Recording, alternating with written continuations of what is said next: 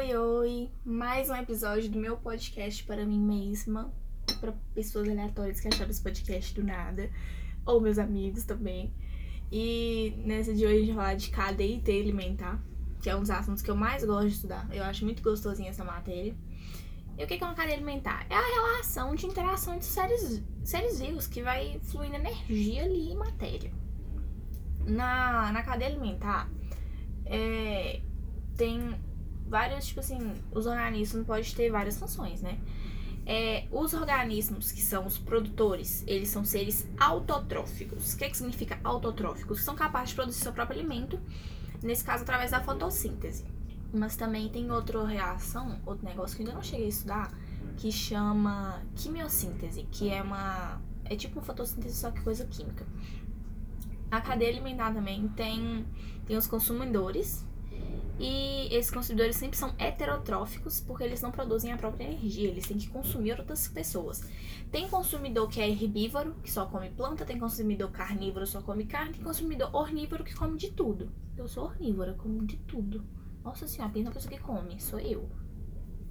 Aí, na cadeia também, normalmente isso não é representado. Mas tem seres chamados. Não é, é representado tipo um desenho mostrando assim. Tem seres decompositores, que são fungos e bactérias que, ele comem, que eles comem as matérias mortas.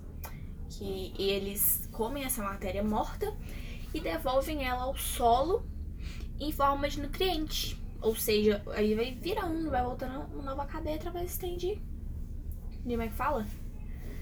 Desse. dos decompositores. Na, na cadeia alimentar, a gente dá, nomeia os níveis tróficos dos seres normalmente. E o primeiro nível trófico sempre vai ser uma planta, sempre vai ser um ser produtor. Quem come a planta vai ser o ser é, um segundo nível trófico. É, o te, quem comeu esse que comeu a planta está no terceiro nível trófico e por aí vai.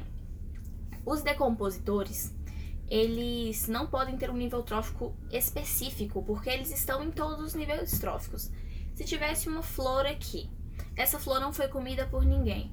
Uma hora ela vai morrer, ser decompositor vai e come.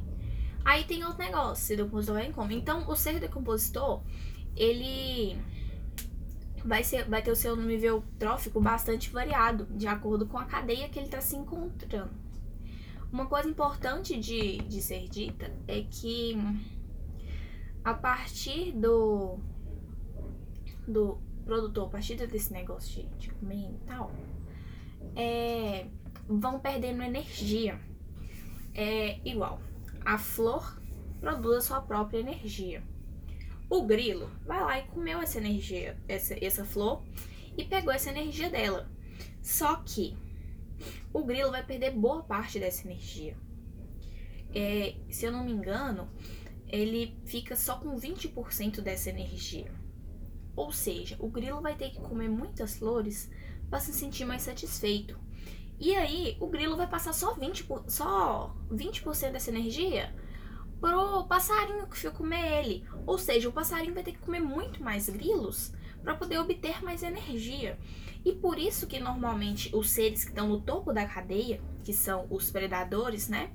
Eles necessitam de comer muito mais para conseguir um nível de energia, porque essa energia, a partir do momento que ela sai do produtor, ela vai só diminuindo.